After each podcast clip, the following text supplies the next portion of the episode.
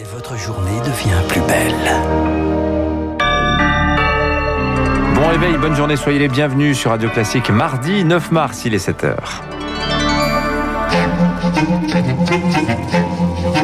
6h30, 7h30, la matinale de Radio Classique avec Dimitri Pavlenko. À la une ce matin, rien ne va plus en Ile-de-France. Les hôpitaux saturent à cause du Covid, ont des programmes en cascade dans les blocs opératoires et ce n'est pas sans conséquence, vous l'entendrez. Deux adolescents gravement blessés hier à Champigny-sur-Marne lors d'une nouvelle rixe entre bandes. Ils ont 14 et 16 ans. Le pronostic vital de l'un d'entre eux est engagé. Et puis la bataille des néonicotinoïdes, les pesticides tueurs d'abeilles repart de plus belle. On vous explique tout à la fin de ce journal. Radio classique. Lucille Bréau, l'île de France, en état d'alerte à nouveau face au Covid. Près de 1000 patients sont actuellement pris en charge dans les services de réanimation des hôpitaux franciliens, presque autant qu'au pic de la deuxième vague, mi-novembre. Conséquence, l'Agence régionale de santé a demandé hier à tous les hôpitaux et les cliniques de déprogrammer 40% des opérations. Objectif, libérer des lits, des, des programmations qui ne sont pas sans conséquence, Rémi Pister. Les plus impactés, ce sont les blocs opératoires. Ils ferment en cascade car le personnel est réquisitionné en réanimation. Pas le choix, selon Frédéric Adnet, chef du service des urgences de la Seine-Saint-Denis. Au niveau matériel, on a ce qu'il faut. Et ce qui nous manque, c'est le personnel. Donc, on est obligé de désarmer des services euh, qui ont ces personnels, et c'est essentiellement les blocs opératoires. C'est-à-dire qu'on reporte toutes les opérations qui n'étaient pas urgentes, mais surtout, il y a, il y a un coût euh, morbide sur les patients qui ont les autres pathologies, parce qu'on dégrade la qualité de prise en charge, qui a une perte de chance pour les patients. Mais ça, on le sait. Hein. 40% de déprogrammation. Les hôpitaux franciliens sont dans la même situation qu'en novembre, au pic de la deuxième vague. Et le professeur Philippe Juvin de l'hôpital Pompidou à Paris en connaît les conséquences. On part au plus près on regarde si chaque cas peut être euh, annulé, euh, repoussé, quand, etc., etc. il n'y a pas que des interventions chirurgicales, hein. il y a également des endoscopies qui permettent de poser des diagnostics, des bilans de santé qui permettent également de commencer des traitements. Il faut bien comprendre qu'il y a des victimes non Covid du Covid. Soigner les patients en Covid et non Covid, une équation qui devient douloureuse, mais les hôpitaux font face à une impasse.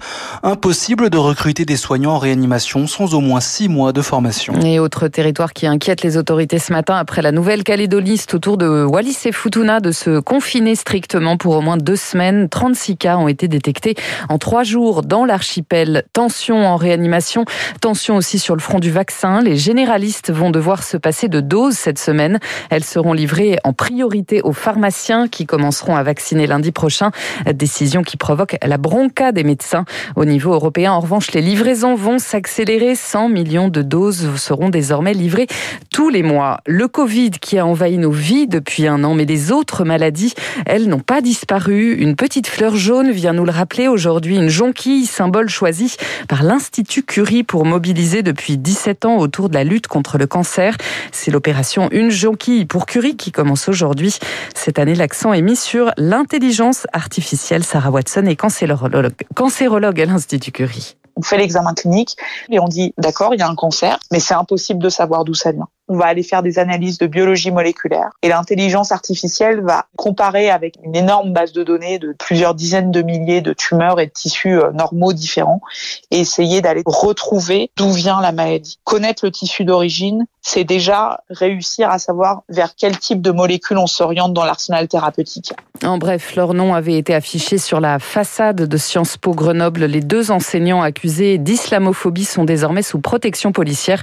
Annonce faite par le ministre de l'Intérieur Gérald Darmanin hier soir. Il est 7h04. Deux blessés graves lors d'une nouvelle rixe entre bandes à Champigny-sur-Marne, dans le Val-de-Marne. Deux adolescents de 14 et 16 ans blessés à l'arme blanche. Le premier est en état d'urgence absolue. Le pronostic vital du second, lui, est engagé. L'affrontement a eu lieu vers 18h hier en plein centre-ville, Charles Bonner. Oui, la rixe opposait une quinzaine de jeunes de deux quartiers différents de la ville. L'un des Boulereaux, l'autre des Mordac. Deux groupes rivaux selon la mairie. La raison de l'affrontement est encore inconnue. L'un des adolescents est hospitalisé au CHU Henri Mondor à Créteil, l'autre au Kremlin-Bicêtre. Des blessures dues à des coups de couteau. Des barres de fer également utilisées. Quatre personnes interpellées. Une rixe qui intervient alors qu'un plan de lutte contre les bandes doit être adopté d'ici au 1er mai. Surveillance des réseaux sociaux, renforcement de la sécurité dans les écoles et puis lutte contre l'absentéisme. Des mesures pour lutter contre un phénomène en hausse de 25% entre 2019 et 2020. Champigny-sur-Marne avait déjà été marqué en juin dernier par une autre bagarre qui avait fait deux blessés blessés. Et puis fin février, en Essonne, deux adolescents avaient perdu la vie en moins de, de 24 heures, toujours dans deux bagarres entre des bandes rivales. À l'étranger, au Sénégal, l'appel au calme du président Macky Sall après les pires troubles dans son pays depuis dix ans. Son principal opposant, Ousmane Sonko, a été libéré hier, a été remis en liberté sous contrôle judiciaire précisément après cinq jours de garde à vue. Lui appelle à une mobilisation plus importante mais pacifique. On y revient dans les spécialistes avec Emmanuel Faux à 7h40. Au Brésil, la décision a fait l'effet d'une bombe. Un juge vient d'annuler l'ensemble des condamnations de l'ancien président Lula pour corruption. Ça le rend potentiellement éligible pour affronter Jair Bolsonaro à la présidentielle de 2022. On termine avec un feuilleton qui s'éternise. Le retour des néonicotinoïdes, les fameux pesticides dits tueurs d'abeilles. Depuis le 7 février, les producteurs de betteraves à sucre peuvent de nouveau les utiliser. Mais pour combien de temps encore? Eh bien, le Conseil d'État examine aujourd'hui une demande de suspension en urgence de l'arrêté qui les réautorise, Victoire Fort. Des pucerons invasifs qui transmettent la jaunisse au champ. Pour la Confédération générale des planteurs de betteraves, l'utilisation des néonicotinoïdes est une question de survie. Franck Sander, son président. Les régions les plus touchées ont perdu euh, presque 60% de leur production. Pendant trois ans, on les utilise. D'ici là, on aura des solutions. En attendant, on va préserver l'emploi, on va préserver la souveraineté alimentaire. C'est pas un accord qu'on donne aux agriculteurs les yeux fermés. La filière s'est engagée à ne pas abuser de la dérogation. En saisissant le Conseil d'État, l'Union nationale de l'apiculture française n'a pas dit son dernier mot, mais André-Claude Debloc, apiculteur dans la Marne, reste pessimiste.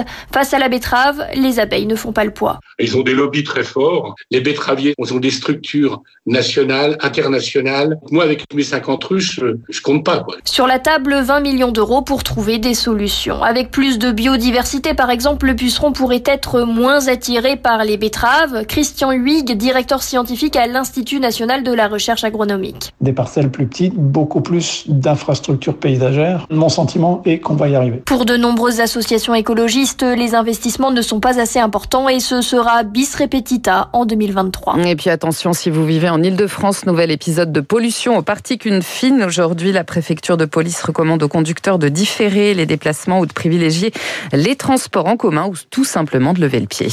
Merci Lucille Brio, vous revenez tout à l'heure à 8h. Dans un instant, le rappel des titres de L'édito de François Vidal, on va reparler des pertes des entreprises françaises l'an dernier. Et puis notre invité ce matin, Léonidas Kalogéropoulos, le PDG fondateur de Médiation.